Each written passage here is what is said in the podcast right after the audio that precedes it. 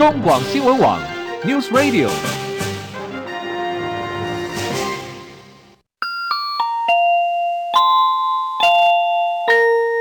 现在时间十三点整。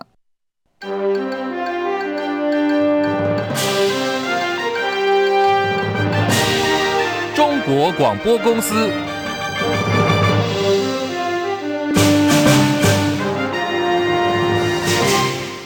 大家好，欢迎收听中广新闻，我是黄丽凤。新闻开始来看的是农业部专案进口鸡蛋又出包，国产鸡蛋才传出供应吃紧，恐怕再现缺蛋危机的消息。卫福部食药署今天公布最新边境不合格名单，赫然发现农业部一批从巴西所进口的带壳鸡蛋，还有一批呢是加工食品所使用的冷冻蛋液，分别被检出含有抗生素以及农药不合格，总共的重量有一百零六公吨，通通得要销毁。食药署公布十七项边境检验不合格名单，被列为农业部专案进口蛋的，分别是台农公司从巴西进口重量两万两千两百公斤的冷冻蛋液，检出残留农药芬普尼零点一 ppm，违反规定；而超丝有限公司从巴西进口八万三千八百六十公斤的带壳蛋，检出在国内禁用的抗生素氟甲黄绿霉素零点零二一 ppm，以及氟甲黄绿霉素胺，这些呢，通通通。必须要退运或者是要销毁。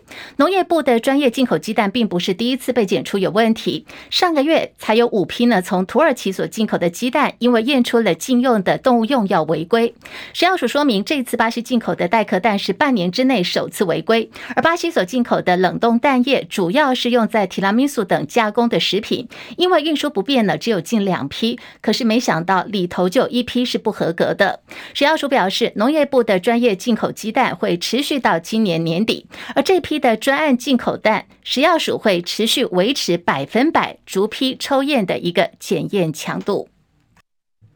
升空之后立刻爆炸，原因还在调查。屏东中科院的九鹏基地今天早上六点半进行两枚爱国者二型飞弹的试射，第一枚不明原因发射之后，随即就在空中爆炸，罕见的状况引发讨论。另外一枚顺利升空了，引发现场军事迷的关注。对于飞弹提前爆炸，空军参谋长曹进平说，确实的原因还有后续的情况，空军需要做进一步的查证，目前暂时没有办法向外界报告。提到了这批爱国者飞弹是美国雷神公司所制造中程地对空的飞弹系统，在波斯湾战争当中曾经成功拦截了伊拉克军队所发射的飞毛腿飞弹，是美军的代表性防御武器之一。恶火夺命，造成了两人死亡，两人受伤。这个地点呢是在云林县斗南镇有一处民宅，凌晨发生大火，造成两死两伤。消防人员发现有纵火的迹象，警方不排除是人为因素，锁定同住屋主的儿子涉嫌重大。今天早上已经逮捕他哦，全案是依照了杀人罪嫌在扩大侦办当中。庞青莲报道。云林县消防局凌晨三点十七分接获报案，指称斗南镇新北路一处民宅发生大火，而且有人受困火场，随即出动十七部各式消防车以及消防义消五十人赶往灌救。消防人员在灭火的过程当中，陆续救出三名受困民众。送医急救之后，一名四岁男童跟一名二十一岁的女子仍然不幸身亡，而五十六岁杜姓男子则是恢复了呼吸心跳，目前仍在加护病房救治当中。警方调查指出，被救回一命的杜姓男子跟刘姓女子带着各自的子女，一共五个人租屋同住。昨天深夜屋内曾经传出吵架声，今天凌晨就发生了火警。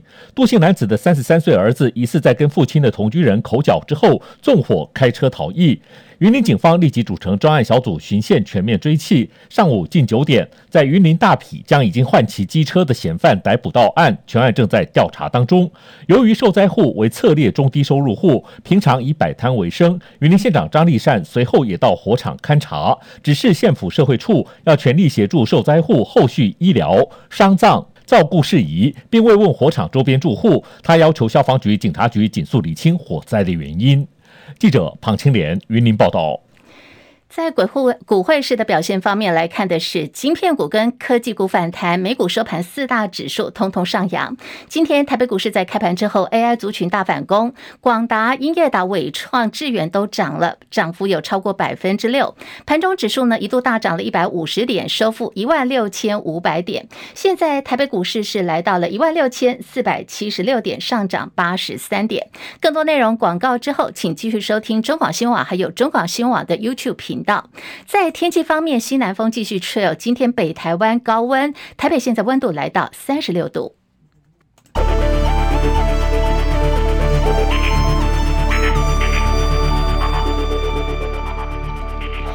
新台币兑换美元是贬值零点三分，来到三十一点九二七兑换一美元。好，台北股市昨天是大跌哦，今天已经是反弹拉回了，现在涨八十三点，来到一万六千四百七十七点，涨幅有百分之零点五一，成交量两千五百九十七亿元。柜台指数上涨一点八五点，来到两百零七点三一点，涨幅百分之零点九一。日本股市上扬了两百零五点，三万两千两百六十五点，涨幅百分之零点六四。韩国股市、香港股市跟大陆股市今天通通走跌。韩国股市下跌二十点，两千五百七十点，跌幅百分之零点八零。港股呢是下跌了两百一十三点，一万八千五百六十二点，跌幅百分之一点一三。大陆股市，上海综合指数下跌十七点，三千一百六十一点。深圳成指来到了一万零六百三十一点，下跌一百二十三点，跌幅百分之一点一五。印度股市小幅上扬了七十九点，六万五千四百零一点。今天的涨幅百分之零点一三。国际汇价方面，欧元兑换美元一点零九零八，美元兑换日元一百四十五点四八，一美元兑换七点二七八九人民币。黄金价格最新报价每盎司一千九百。零六美元以上是最新的财经资讯。好，来看的是 NVIDIA 领军大涨，美股美国股市的科技股就进扬了。台北股市今天吹起了反攻的号角，就在 AI 股的领军下呢，开高大涨百点以上。不过因为反弹追价的信心不足，我们刚刚看到了这个盘中有点拉回了。好，我们来看看分析师还有现在市场的这个观察怎么说。张佳琪报道。台股周一惨跌，周二受到 NVIDIA 股价飙涨超过百分之七的激励，AI 股全面回神，人气王纬创涨幅超过百分之六，广达盘中涨幅直逼百分之五，技嘉更大涨百分之七。红海法术会强调是唯一可以提供 AI 伺服器完整解决方案的厂商，股价还是反映下修今年营运展望的利空。周一沙盘力道凶猛的观光航运类股跌势稍微收敛，不过金融股仍处于大陆碧桂园利空的效应中。指数冲高后，随即因为卖压涨幅缩减。国泰证期货处协理简博弈表示，台股反弹量能未见增温，且短期均线没有站稳，反弹只有来到周一黑 K 棒的附近，代表属于跌升反弹，后续筹码有必要持续沉淀。简博弈说：“所以说，我们认为说，短线上来看的话，啊，盘势上。”在没有明显出现一个呃转站稳五日均线之前，呃，操作上来看，应该还是一个维持一个量缩筑底的一个走势。值得注意的是，AI 族群部分个股逢高有现行及筹码面的压力，整个族群续航力不像先前上涨过程那么强势。短线 A 股走势必须关注 NVIDIA 股价的表现。中广记者张佳琪台北报道。台积电最近传出美国亚利桑那州厂的建厂延期，第一座四奈米晶片的量产时间从原定的二零二四要延后到二零二五年。由于台积电指称呢，延期是因为美国熟练的工人不够，所以引发当地工会的抗议。半导体业界人士分析说，除了工人技能的问题以外，现在台积电在美国建厂进度延期，其实呢应该还有其他的内幕。原因之一呢，可能就是因为亚利桑那州当地的天气实在是太。太热了。媒体报道，亚利桑那州凤凰城最近呢，高温已经连续二十多天都是四十三度左右，并不利于工人的工作，尤其呢是在室外作业。台积电内部也已经有一些质疑的声浪，说当时呢为什么要选择在沙漠附近盖厂，造成了现在建厂的进度延宕。分析人士说，当时台积电选择在美国建厂，其实呢是有两个地点可以选的，除了亚利桑那州以外呢，当时俄勒冈州的。首府波特兰也是美国晶片行业的重镇。可是哦，就是不晓得为什么台积电最后选择了在亚利桑那州的凤凰城，而现在呢，问题也挺多的。台积电跟三星在晶圆代工领域激烈竞争，传出台积电大客户苹果已经获得大部分三纳米的产能，剩下的产能呢还要提供给联发科，所以高通只能够分配到剩下的百分之十五的产能了。在这样的情况底下，高通恐怕不得不要选择投奔三星。根据国外媒体报道说，虽然台积电可以加速提升三纳米制程的这个产能哦，但是要在短短一年的时间里头去达到满足高通的需求，这个恐怕难度是很高的。所以高通恐怕最后是迫不得已，把行动处理器部分的订单只能够转给三星来生产。所以市场也预估啊，三星是以三纳米的 GA 制程，要跟台积电在生产上要来一较长短。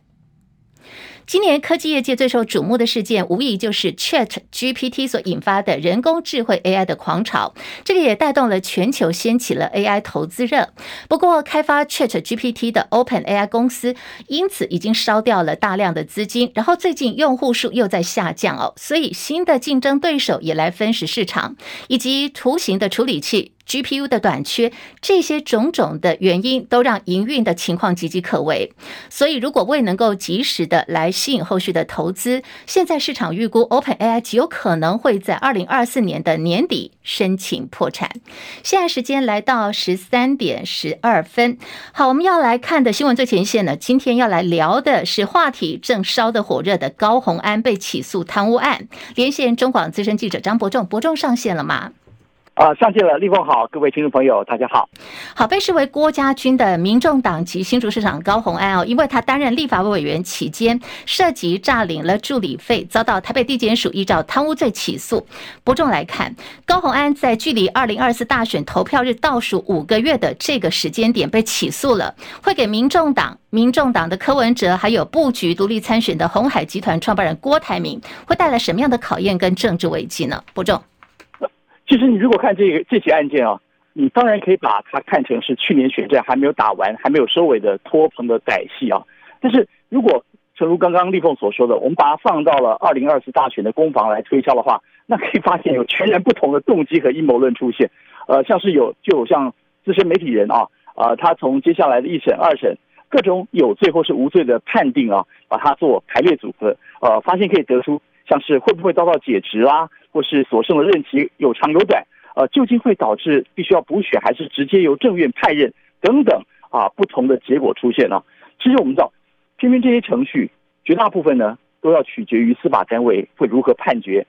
那就要看大家到底相不相信我们的司法检调啊，是不是能够无视于政治干预去秉公审判。不过我看啊，至少以下这几位政治人物，好像他们全都不太信任司法啊，呃，比如说刚刚立峰也提到了高虹安的。这个前东家郭台铭跟现任老板柯文哲啊，他们分别用声明跟亲自出面回应啊，直接力挺高虹安清白啊，特别是柯批他非常呃比较强烈的去批评检调啊，呃早先呢去违反侦查不公开，去按住对手去丑化高虹安，那么还说呢近来更是违反比例原则啊，呃他举例像是那些几百亿几千亿已经可以到足以动摇国本的贪渎大案呢，一概都视而不见，反而对。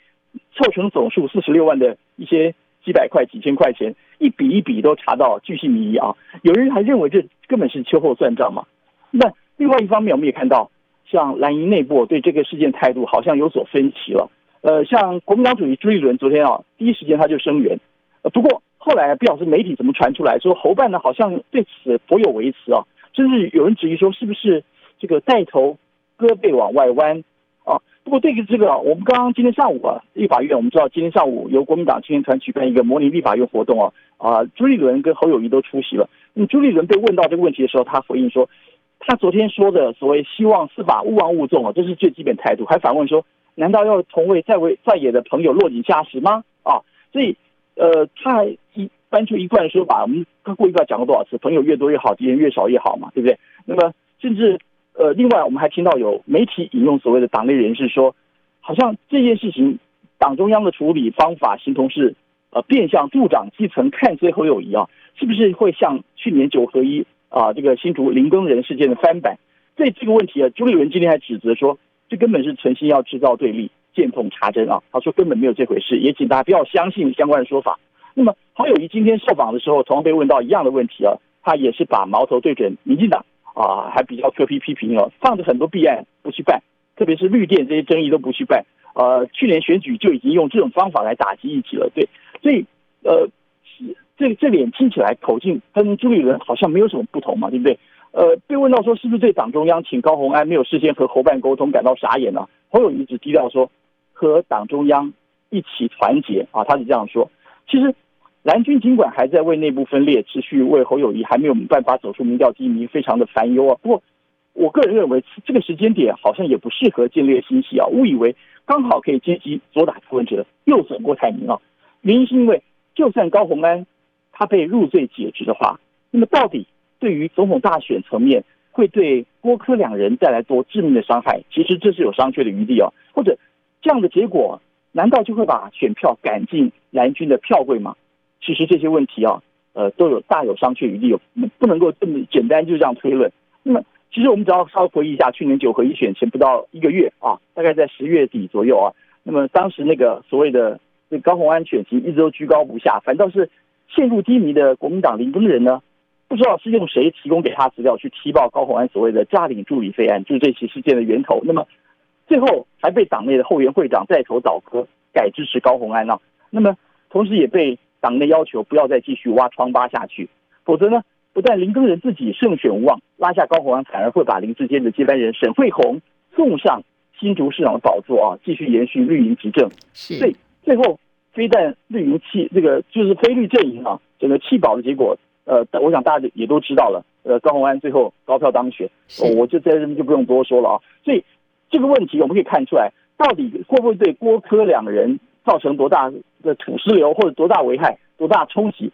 其实隔了一层，因为毕竟不是高候选人本身啊，不像去年市长选举还是高虹安就是候选人。那么再者，这件事情如果提名一个人就要被他负责负到底的话，那国民党提名全全台全国这个多少个县市市长，每个出出包都要他来负责。这样好，感觉上也说不过去，所以这件事情对对于这个郭柯两人，甚至于我觉得对蓝营来说，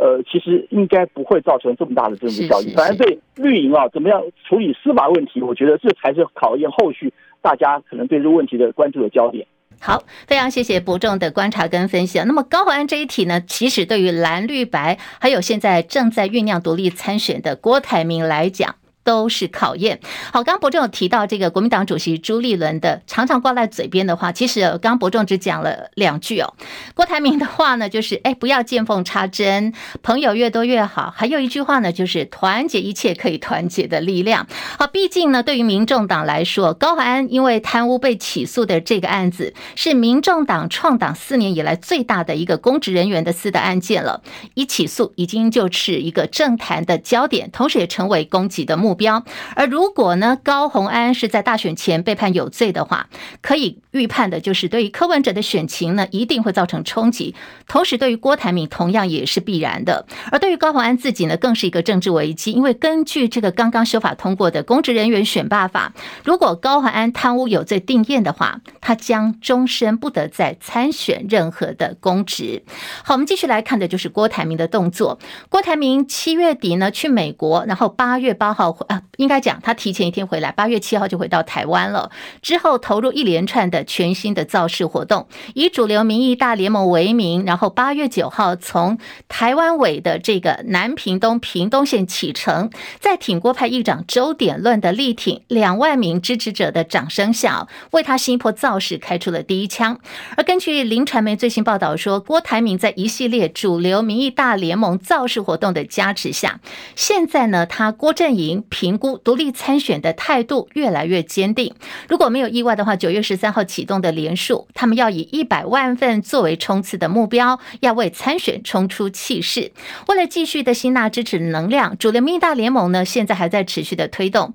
哦，预估已经排定的行程：十九号高雄场，二十二号要在金门举行，要和国民党总统参选侯友谊的全台造势，有点隔空叫阵的意味。知情人士也说，现在郭董是做好准备了，要以百。百万份连署，为自己来创造声势。根据规定，郭台铭的连署书呢就要有副手的名字了。这个题目呢，这个考题也是郭阵营最近有相当头疼的一件事情，要比其他有政党推荐的参选人，郭的这部分必须提早两个月的时间，要把副手的人选确定。而苗栗县前县长徐耀昌日前参加主流民意大联盟苗栗场的造势晚会，当时呢，他公开替郭台铭站台，还脱口讲了两次下架国民党。国民党考纪会已经函请苗栗县党部，要求当事人陈述意见，同时请地方党部要进行了解，搜集地方党员同志跟媒体所反映的意见，供考纪会后续处理参考。而继南投县议会议长何胜峰，还有彰化县的议长谢典林退党，反对力挺。侯友谊之后呢，昨天在南投县哦，副议长潘义泉也表态，他在脸书直接就发文讲说，他预言呃，这个侯友谊呢一定不会当选，还说呢，如果侯友谊当选，他就要一辈子吃素。目前一期各县市的啊，正会长也好啦，县市长也好啦，大家拢会使讲解吼，同框不同心啦。但是我重申啦吼，我嘛别支持国民党以外任何一个候选人。侯友宜如果当选就要吃素，今天这句呢，呃，这句话在政坛的持续的延烧，引发讨论。我们来听听看，在国民党方面，侯友谊是怎么回应的？对于潘义泉的言论，侯友谊今天说他尊重饮食自由哦，也说吃素呢也是一种不错的选择。而党主席朱立伦撂话了，考机会要严正处理。另外，媒体也追问说，朱立伦对于郭台铭喊话，期盼大局为重。那么郭台铭也隔空回应，大局指的应该是中华民国的大局。对于郭台铭规划，侯友谊今天上午被媒体问到这一题，他说：“郭董是怎么样的一个规划，我不了解，我也不评论了。”好，来看的是赖清德。赖清德目前呢正在出访的途中，呃，他是接受了彭博社专访的时候，有表明中方持续加强对于台湾的军事威胁，接连派出有军机、军舰跟无人机侵扰台湾，而且多次对于台湾实施了实弹的军事演习，破坏两岸和平，引发国际社会关。